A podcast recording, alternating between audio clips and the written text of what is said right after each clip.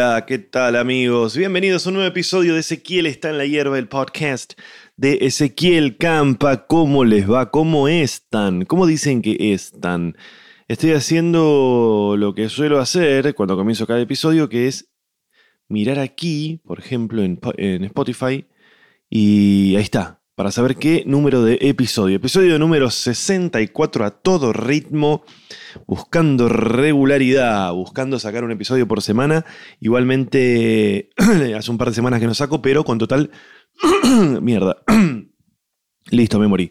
Con total justificación, porque estuve de vacación, estuve de gira, pegué gira y vacación, así que no pude sacar episodio la semana pasada, pero ya estamos acá grabando este episodio 64 de Ezequiel está en la hierba, que lo pueden escuchar en Spotify y ya no lo pueden escuchar más en YouTube porque no lo subo más a YouTube, así que lo escucharán en cualquier plataforma que utilicen, en cualquier aplicación para podcast, ya sea de Android, ya sea de Mac, ya sea de lo que sea, que vos tengas una Commodore, buscas ahí en los podcasts, Ezequiel está en la hierba y lo vas a poder escuchar. El podcast que, si bien tiene pocos episodios, existe desde mucho antes que existan todos los podcasts o la gran mayoría, por lo menos, de los podcasts acá en este, en este paisucho. Pero estoy todos los días escuchando que aparece un podcast nuevo, un podcast nuevo, podcast. ¿Cómo le podemos decir? Un PC, un podcast, para no decir toda la palabra. Todos los días aparece un PC nuevo. Todos los días aparece. Ahora tengo un podcast. ¿Escuchaste el podcast? Hay un podcast, un podcast, un podcast, un podcast. Bueno, acá estamos. Ezequiel está en la hierba, episodio número 64. Sin mucho para decir como de costumbre, estuve haciendo funciones, bueno, estuve todo el verano en realidad en Mar del Plata y en Pinamar, ahí en la costa, y esta última semana de febrero hice, hice la última pasada, pasamos el tramayo por esa zona y la verdad que anduvieron bárbaras las funciones, le quiero mandar un saludo a toda la gente que estuvo en, en la última, en todas en realidad, en todas las funciones de Pinamar y en todas las funciones de, de Mar del Plata salieron bárbaras, la verdad que salieron bárbaras. Y después me quedé, me quedé una semana en Pinamar y fue como una especie de reencuentro y de reivindicación de, de lo que es la costa atlántica en el sentido, en este sentido, que tiene que ver con que yo estaba como medio... Eh, como que le había tomado idea a la costa atlántica. Como que mucho quilombo, mucha gente, mugre, quilombo, colas, las cosas caras, eh, precios de mierda, este, y qué sé yo. Y hacía ya varios años que no, que no me quedaba ni un, ni un par de días en la costa. Y, y esta vez, bueno, por una invitación de, de, de, la gente de los hoteles Bagú a quien les mando un saludo enorme, aunque sé que no escuchan. me quedé una semana y la verdad que me, que me reencontré con Pinamar, que es una de las, de las ciudades a las que de chico con mi familia íbamos. Eh, nunca tuvimos, nunca fuimos de esas familias que siempre iban al mismo lugar. O sea, en toda mi infancia habré ido dos veces a Pinamar, tres a Villa Gesell, dos a Miramar, cuatro a Mar del Plata. Viste que las familias van así. Hay otras que no, que por ahí ah, este, van siempre al mismo lugar, pero no, mis viejos elegían cada verano un destino diferente. Y Pinamar me, siempre me, remite mucho a, a, a mi adolescencia y casi te diría a mi niñez. Porque vieron que en la costa suelen ser las, las ciudades en las que las familias les empiezan a permitir a los hijos salir. Es ahí donde empezás a salir, tu primera salida solo, tipo, no sé, con 14, no menos, o 12, 13 años que te ibas un rato con unos amigos a los fichines, este, o alguna matiné. Y, y estuve por esas calles nos reíamos con mis amigos, porque yo les decía, yo por estas calles caminaba eh, con mucho axe. Nos poníamos mucho axe, como si fuese perfume.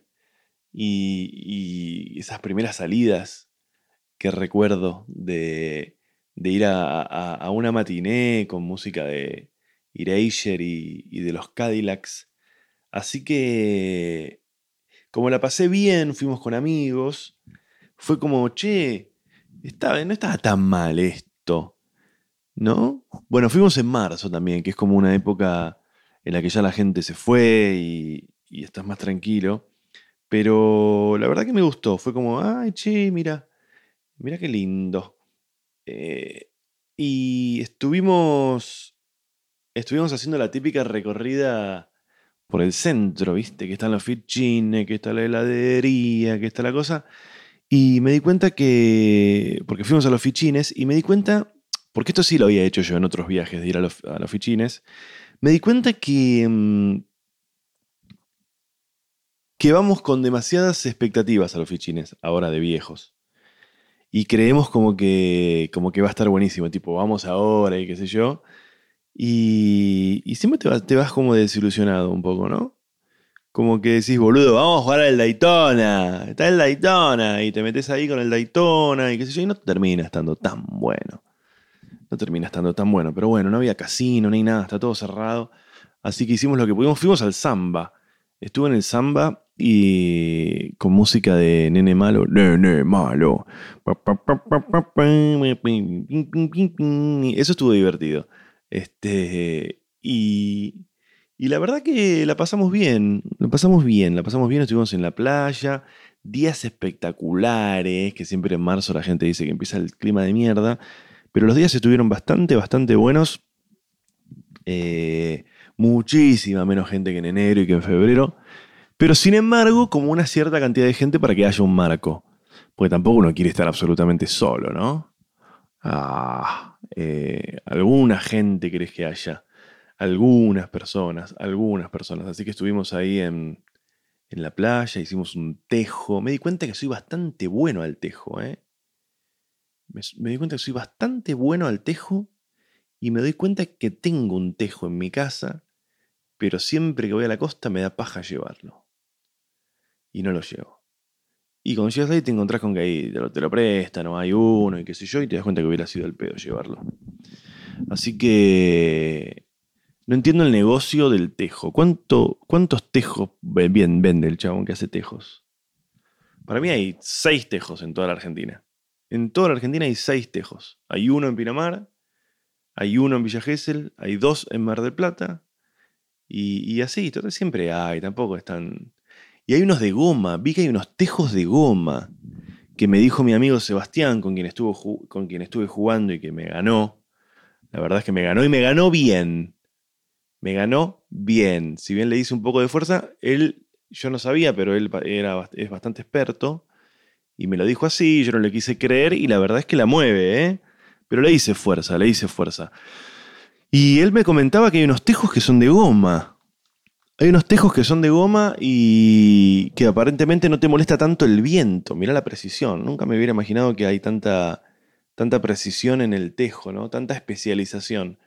Este, y hay unos que en lugar de ser de madera son de goma y parece que no te jode tanto, tanto el, el viento, porque había mucho viento acá, ¿viste? Entonces tirás la cosa y se te, se te complica. Pero me di cuenta también que es un, es, un, es un mundo bastante particular el del tejo. Porque cuando arman la cancha, se le llama cancha, ¿no? Sí, la pista, la cancha. Eh, tenés que encontrar un lugar que a veces no existe, que es el de la zona de la arena húmeda para que pueda correr. Ah, no va el tejo en arena seca, chicos, no va. Y esto me lo dijo Sebastián, no va el tejo en arena seca. En arena seca no va. O sea, es como tirar, es como jugar en. ¿Como jugar en qué? Como jugar en una obra en construcción. Es como jugar en un médano. ¿Cómo vas a jugar al tejo en un médano? Al tejo se juega en la parte. En la parte húmeda, para que corra la. Para que tenga sustentación y para que corra un poco la, la ficha, ¿no? La ficha, ¿no? ¿Cómo se llama? sí, la ficha. Y me estoy dando cuenta de una cosa, que el tejo solo sucede en la playa y no, no, sé si no es lo único que solo sucede en la playa. Decime otra cosa que no sucede en otro lado. A la paleta vos podés jugar en, una plaza. Eh, no es muy frecuente, pero puede suceder. Lo mismo, eh, lo mismo, vos podés tomar mate en cualquier lugar. También podés tomar mate en la playa. Vos podés tirarle una pelota al perro y que te la traiga en cualquier lugar. Pero el tejo es solo en la playa, estoy pensando. Es tremendo. Me imagino que debe haber torneos de tejo, ¿no? En Mar del Plata. Grandes torneos de tejo y debe haber gente muy, muy, muy especializada este, que te saca el tejo y te arma un desastre. Pero bueno, es bastante improvisado lo que hicimos nosotros, aunque salió bien. Este, qué sé yo. Uy, empezaron los ruidos del vecino, no lo puedo creer. No lo puedo creer. No lo puedo creer. Son las 11 de la mañana y ya hicieron tres ruidos distintos. No sé si se escuchará ahora de fondo. A ver, voy a poner unos auriculares a ver si se escucha. No, no, no creo que se esté escuchando. Pero están podando, están pintando. bueno, ahí están de nuevo, mira, qué increíble, Dios mío. ¿Cómo, pueden vivir ellos con este ruido, no? Están desde noviembre que con reformas de verga. La banguita. Listo lo dije. Listo lo dije, la banguita. Yo hace cinco años que vivo acá y en cinco años hicieron cuatro reformas, ya lo dije esto. Y en esta última deshicieron cosas que habían hecho en la reforma anterior. La reforma anterior fue hace dos años, ponele. ¿Quién tira una pared que hizo hace dos años? Gente que lava guita. Lavan dinero, chicos. Y ahora listo lo dije, porque total me tengo que mudar, me tengo que ir de esta casa a fin de mes, faltaron un par de semanas nada más. Así que me atrevo a decirlo sin ningún tipo de prueba y sin saber siquiera quiénes son. Porque no sé quiénes son. No, no, no solo pegar onda con los vecinos. Y nunca, ¿eh? Nunca fui de esa cosa de tipo, tipo Friends, de que soy vecino y soy amigo de mis vecinos y dejo la puerta abierta y qué sé yo. Siempre lo sentí un poco forzado. ¿No? Es un poco forzado. Tengo unos amigos que se acaban de ir a México al casamiento de unos amigos que conocieron que son vecinos. Se mudaron hace dos años, se hicieron amigos de sus vecinos, sus vecinos se casaron en México porque se casaron en México y estos se fueron a México al casamiento de los vecinos. Eh, yo siempre la sentí un poco forzada, no esa relación, sino en general, ¿no? El ser amigo de tu vecino. Como que mm, lo único que tenés en común es que estás en el mismo edificio, no entiendo. Tal vez sea suficiente, no sé. El otro día un amigo decía, muy gracioso, un amigo decía que meterse en la pileta a la noche siempre es un poco forzado. Y me pareció muy, muy buena observación. Nunca es una cosa eh, que realmente disfrutás y que querías hacer. Siempre es como más como, como en chiste, ¿no? Supongo que debe tener que ver con, no sé, con el, con, con el clima, no sé, qué sé yo, en un hotel al norte de Brasil con pileta climatizada y sí, por ahí está buenísimo meterse pero en las piletas que uno puede llegar a meterse en esta vida de medianía en la que uno vive, con el clima que solemos tener acá, siempre es un poco forzado meterse en la pileta de noche. Siempre lo haces medio por el chiste, como, che, metemos en la pileta de noche. Pero les estaba hablando del tejo, chicos, y del ruido que, volví, que están haciendo mis vecinos de nuevo. Ah, tengo una, una cosa para decirles que es que es muy probable que este episodio lo, vayan a escuchar mucho mejor que los anteriores, porque yo les había comentado que, a, veces escucho el volumen medio bajo de los episodios y un, Alejandro, un Alejandro me escribió que es oyente y me, me, dijo que trabaja con estas cosas y me dijo que me explicó cuál era el problema y este episodio entonces se lo mando a él y él me lo va a devolver con todo bien, digamos, para que yo lo pueda subir y se escuche mucho mejor que, que otros. O sea que si este episodio lo están escuchando mucho mejor en calidad que los anteriores, es gracias a Alejandro Pilijos. Alejandro Pilijos, si es que responde, porque le mandé un mail diciéndole, che, estoy por grabar un episodio, te lo mando, así me lo corregís. Y, y no me respondió todavía, pero bueno, tenemos, tenemos tenemos para rato. Como les decía, estuve ahí en Pinamar, estuvimos sobre Bunge y Libertador. Cambió muchísimo la fisonomía, no está más Paxapoga, no está más viejo lobo, qué sé yo, cómo pasa todo. El otro día pensaba, el otro día pensaba cómo van desapareciendo los universos.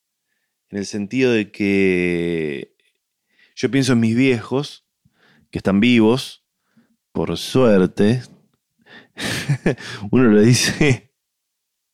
Uno lo dice esto tan obligadamente como. como. como, como finge meterse en la pileta en el verano, ¿no? Nada, mentira, chiste. No, mis viejos están vivos y a veces pienso en el día en el que no estén más. Y la idea que siempre tengo es que me generaría, me, generaría mucha nostalgia que no estuviesen más, pero creo que más nostalgia me genera la idea de que el universo de mis viejos desaparezca. A ver si lo puedo explicar no necesariamente tanto la nostalgia de que ellos en particular no estén, sino que que desaparezca el universo. Todas las personas somos un, universo, somos, somos lo que hacemos, somos lo que hicimos, somos los lugares que frecuentábamos, la gente que frecuentábamos, y me genera mucha nostalgia que todo eso desaparezca no solamente la desaparición específica de la persona. Por ejemplo, pienso en mi viejo, pienso en las cosas que, que él hizo en su vida, lugares que frecuentaba, amigos, y muchas de esas cosas ya desaparecieron. Y en algún momento van a haber desaparecido todas. Eh, el, club al que solía ir, el restaurante que le gustaba, eh, los amigos que siempre mencionaba, los parientes, los lugares en los que ha vivido. Eh, y me genera mucha nostalgia que ya no exista todo eso, todo eso. Me genera mucha tristeza tal vez, más que específicamente la idea de que él en particular no, no, exista más, ¿no? Y estaba recordando unas viejas filmaciones de, de cuando mi viejo, cuando yo, yo, apenas había nacido o algo así, que mis viejos habían ido, se habían ido con unos amigos a Las Vegas. Esto habrá sido, no sé, mediados de los 70 y están los videos de eso. Y vos ves los videos y ahí se entiende mucho más esto que estoy tratando de explicar sin demasiado éxito. Vos ves los videos y, ves todo ese universo, todo ese universo que ya no, no existe. Los amigos de mi viejo que están en ese video fallecieron. Eh, esas ciudades. Eh, mi viejo tiene un, video en Super 8, que era una forma de filmar de hace muchos años, en los que, eh, en los que se ven viajes, Las Vegas, muy raro, tipo Las Vegas, corte A, Villa Gesell, corte A, una casa quinta de un amigo, todo sin audio, todo rarísimo corte a un cumpleaños, corte a un bautismo, corte a mi hermano en el primer día de la escuela, bueno, toda una cosa así. Y, y vos ves momentos de, esos videos y ya no existe nada de eso. No existen ni esas personas, no existen esos autos, no existe esa forma, esa forma de filmar, tal vez no existe más esa casa, eh, esos amigos que aparecen ya no existen porque no están más en este mundo o porque ya no son, no forman parte de nuestra vida. Y eso me genera una sensación muy rara. Y, sospecho también que. Sospecho también que.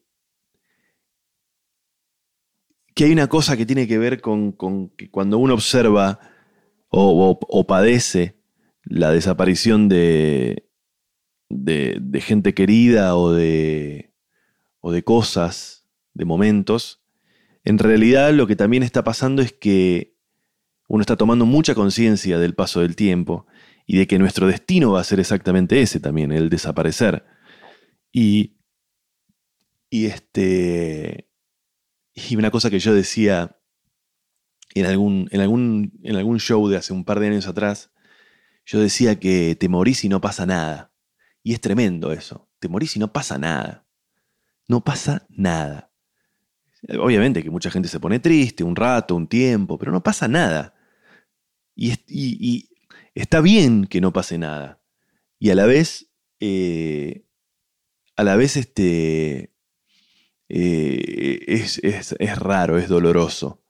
eh, cuando digo no pasa nada, digo todo pasa, en el sentido de que, qué sé yo, vos ves, por ejemplo, gente que ha perdido seres queridos y, la vida sigue y hacen otras amistades, otras parejas, y, ves, por ejemplo, artistas que han sido eh, íconos de su época y por ahí mueren y pasa el tiempo, y de ese universo no queda nada, no queda nada y hasta se les muere el público, ¿no? La gente para la cual esa persona representaba algo. El otro día se cumplieron, creo que, no sé, 33 años, creo, de la muerte de Olmedo.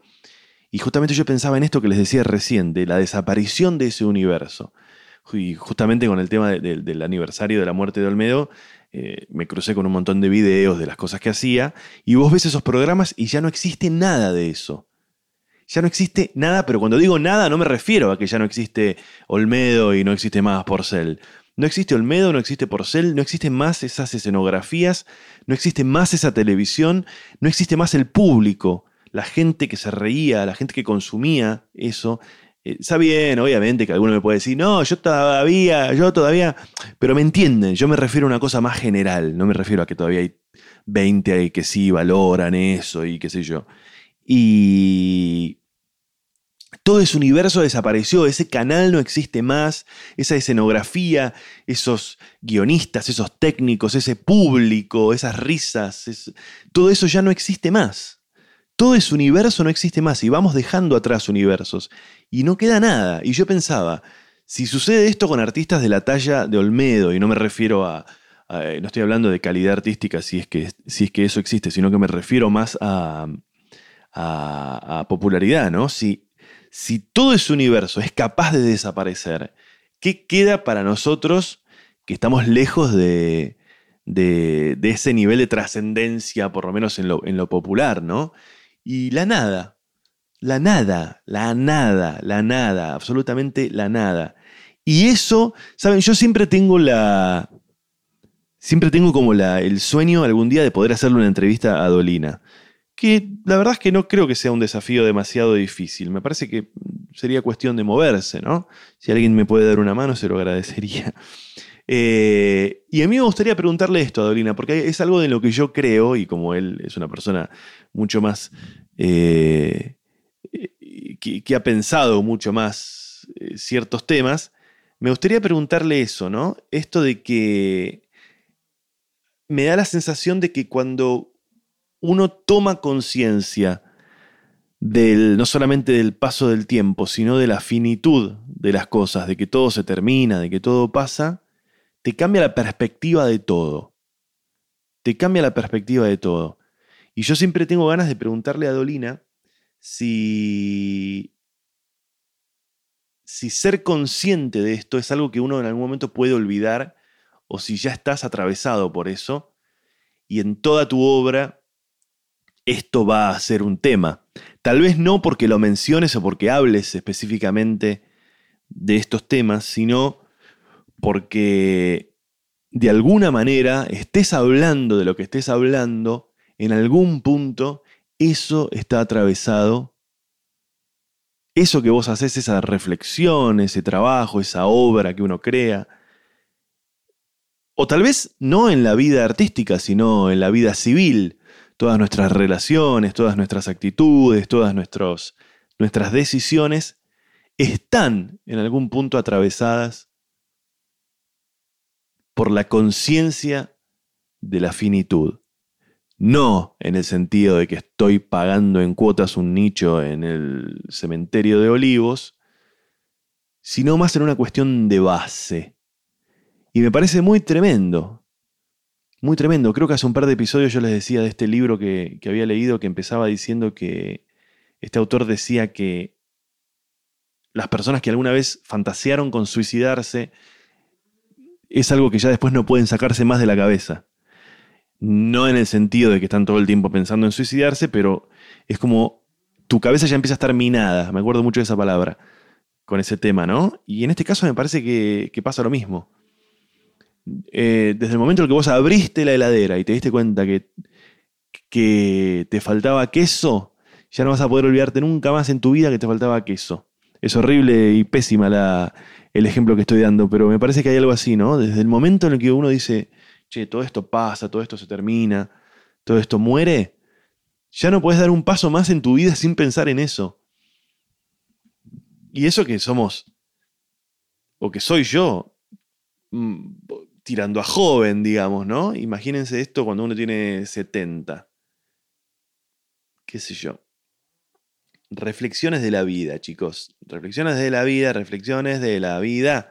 Bueno, les quiero contar, a ver, eh, cómo se va armando, ¿no? Me encanta cómo se van armando los episodios y no son nada graciosos. No son nada graciosos. A ver, para, les quiero contar una cosa. Hoy, si ustedes deben estar escuchando esto, sí, hoy 10 de marzo, 11 de marzo, las funciones que se vienen. Atención, este fin de semana voy a estar en San Juan, Mendoza y San Rafael. El viernes 11, perdón, el jueves 11 de marzo estoy en San Juan, si hay alguien escuchando esto. En la sala Z ya casi no quedan entradas. En Mendoza estoy el viernes y el sábado, 12 y 13 de marzo, en Mendoza en el Selectro. Y el domingo estoy en San Rafael, en el Teatro Roma. Y después se vuelve, vuelven las funciones en Capital, que vuelvo a teatro a teatros este, cerrados, por decirlo de una manera. Volvemos al Chacarerean. Sábado 20 y viernes 26 de marzo son las funciones de marzo en el Chacarerean. Perdón, cualquier cosa dije, 20 y 27. 20 y 27. El 26 estoy en San Isidro. 26 de marzo. Y después ya en abril se viene San Justo, más funciones en Capital. Se viene Santa Fe, Escobar, La Plata. Cuando meta Santa Fe seguramente metemos Rosario, Paraná y alguna otra ciudad más. Pero se viene eso, Escobar, La Plata, volvemos a La Plata y al Teatro Bar. Así que hay un montón de funciones, se meten en ezequielcampa.com.ar y pueden ver ahí todas las funciones que se vienen. Che, lo otro que les quería decir es que la semana pasada, no, el episodio anterior, el último episodio, el 63, estuvimos reflexionando acerca del mate y un montón de cosas. Y hay un montón de gente que me ha escrito respecto de eso, así que vamos a leer un poco los mensajes acerca del mate que me han llegado. Por ejemplo, hay uno de Alejandra Páez que dice Los Yankees y el mate. Me dice que, eh, bueno, que me sigue desde hace mucho tiempo, que fue a ver mis shows y... Oh, ¿Qué me dijo?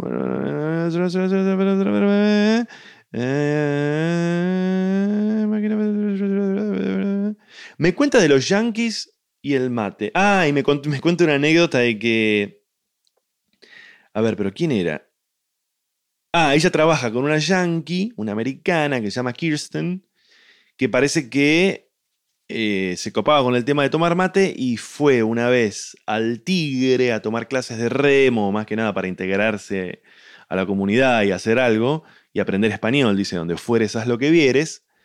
Y dice que esta, esta, esta americana estaba preocupada porque ella había visto que los argentinos tomamos mate en ronda y tomamos, eh, cada uno se toma unos 10, 15 mates, por decir algo, y estaba preocupada porque parece que eh, le habían dado uno solo. Dice, che, me dieron un mate solo, qué sé yo. Entonces Alejandra le dijo, pero vos cuando te dieron el mate dijiste gracias. A lo que ella respondió, obviamente. Y Alejandra le explicó que cuando vos decís gracias ya significa que ya no querés más mate. Eh, así que, claro, entre que es americana y no... y dijo gracias, la verdad que es bastante difícil de entender. Es tipo, no digas gracias porque significa que no querés más. Debe ser para no decir gracias en cada vuelta, ¿no?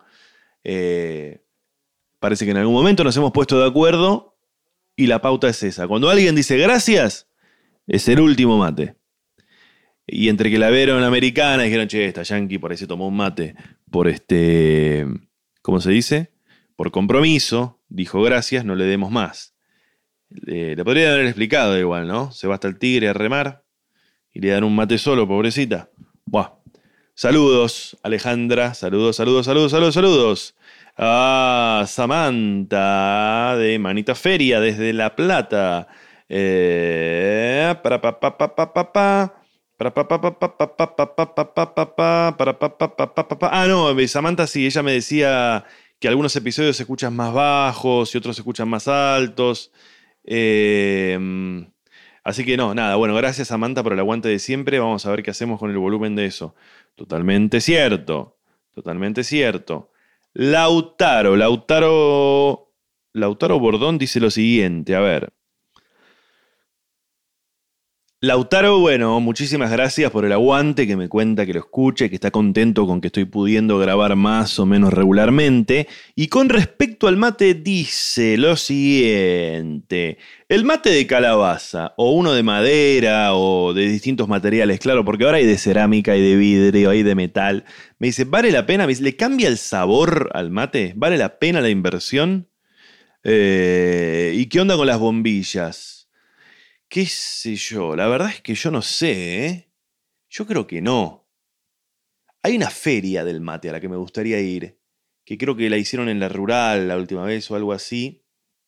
Eh, y sé también que hay sommeliers de mate que te explican cómo se arma, cómo se pone. Yo supongo que en ese nivel sí te pueden llegar a marcar una diferencia. A mí la lógica me indica que la madera le debe dar un sabor X a un mate que tal vez el metal no se lo da, o el vidrio no se lo da. ¿Qué sé yo? No sé.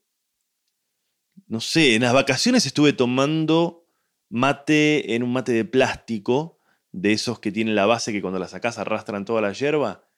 Eh, muy práctico. Y qué sé yo, debe haber algo ahí, ¿eh? Debe haber algo. La verdad que no sé. La verdad que no sé. Me da la sensación de que lo único que le puede llegar a aportar un sabor es el, eh, algún tipo de madera o de calabaza o algo así.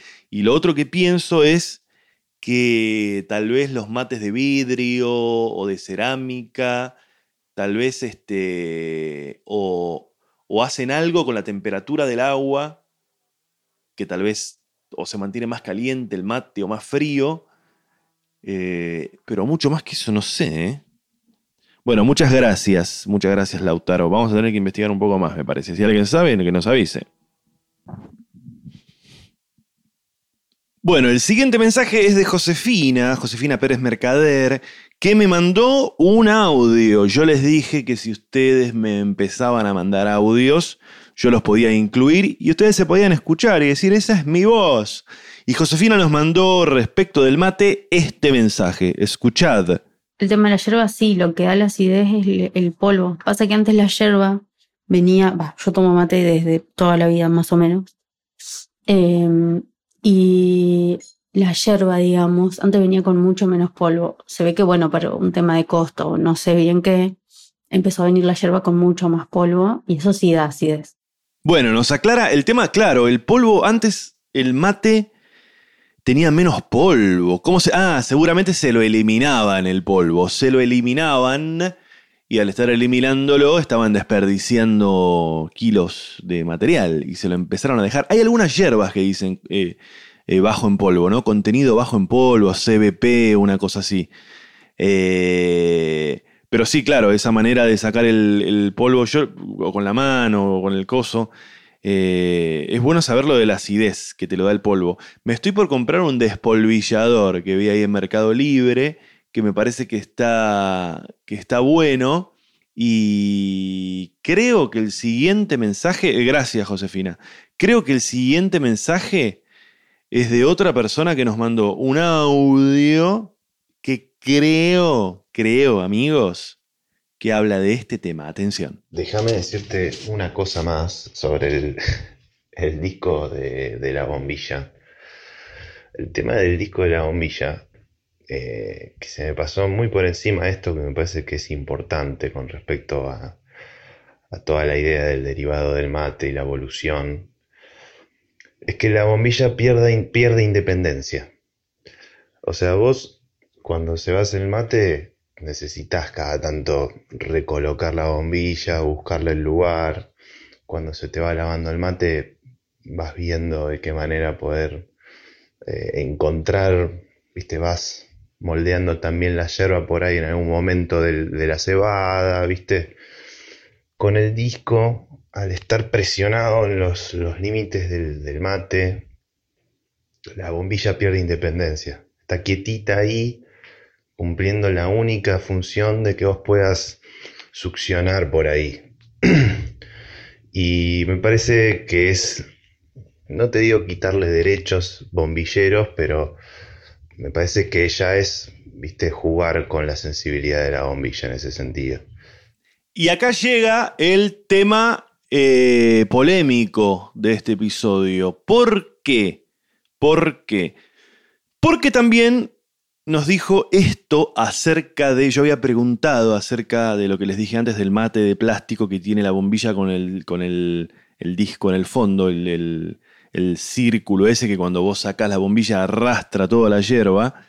Y ella nos decía lo siguiente. Y después el mate es el, el mate que saca todo, todo de una, digamos, em, que saca la hierba y eso. Es lo más, em, porque sacas todo de una y no haces quilombo. No, para mí está buenísimo. Por ahí hay gente que le parece una aberración, pero la verdad que para mí está bárbaro.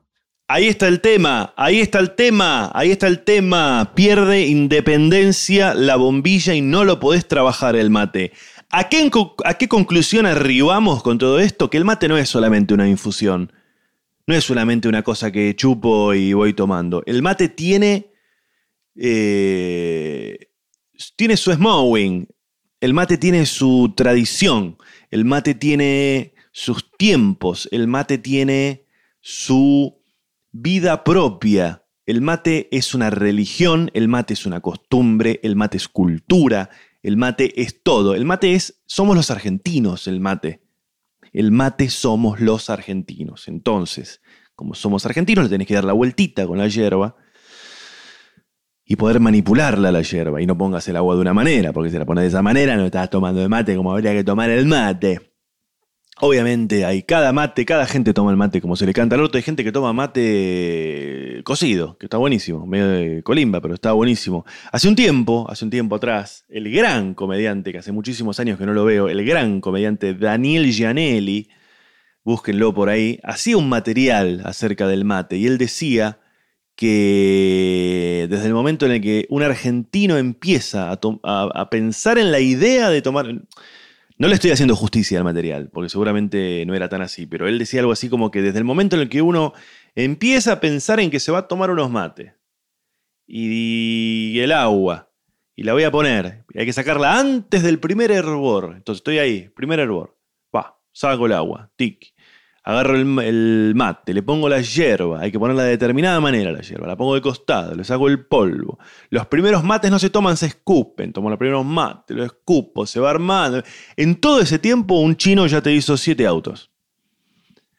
Por eso, la pregunta es, ¿qué está primero? ¿El huevo o la gallina? En este caso el huevo viene a ser la idiosincrasia argentina, los tiempos de los argentinos, la falta de eficacia y la falta de, de competitividad del pueblo al que pertenecemos como país o el mate. Es decir, tomamos mate para no laburar o como no laburamos tomamos mate. Ay, no sé, chicos, no sé, no sé, no sé, no sé. Pero bueno, ¿vieron? ¿Vieron que se pueden agregar este audios al tema de la, mm, del podcast? Se le pueden agregar audios, chicos. Así que a partir de ahora ustedes me mandan sus audieces y yo los pongo acá y, y, este, y vamos charlando un poco de todo. Me los mandan a ezequielcampa.gmail.com. Lo que les pido es que sean sintéticos con el mensaje. No me manden mensajes muy largos porque no tengo cómo meterlos después. No puedo meter un mensaje de 10 minutos. Entonces lo que pueden hacer ustedes es lo piensan al mensaje, lo ensayan, lo graban, lo escuchan y dicen, le voy a mejorar estas tres cosas, lo vuelven a grabar y ahí me lo mandan. ezequielcampa.gmail.com. Y así vamos terminando este el episodio número 64 del podcast. Eh, escuchen esto donde sea que lo escuchen. Les pido por favor que le den like, les pido por favor que comenten, les pido por favor que se suscriban, que lo recomienden y demás. Así cada vez somos más. Y estén atentos porque se vienen novedades, chicos. En breve vamos a empezar a grabar esto en vivo. Van a poder venir a las grabaciones. Estamos buscando un lugar ahí en, la capital de, de la ciudad de Buenos Aires van a poder venir a, presenciar y seguramente vamos a empezar a grabar con gente con la que tengo ganas de, charlar. Vamos a hablar del mate y vamos a hablar de otro montón de temas más. Pero así se fue el episodio número 64 de Ezequiel está en la hierba, el podcast de Ezequiel Campa. Recuerden también, todas las funciones que se vienen las pueden encontrar en ezequielcampa.com.ar. Y mis redes sociales son las de siempre. Arroba Ezequiel Campa en Instagram, en Twitter y en Facebook. Ah, estoy en TikTok también, pero en TikTok no estoy como Ezequiel Campa, estoy como ese Campa, ok, toda una cosa así. Así que bueno, chicos, nos vemos. Adiós, chau. Gracias.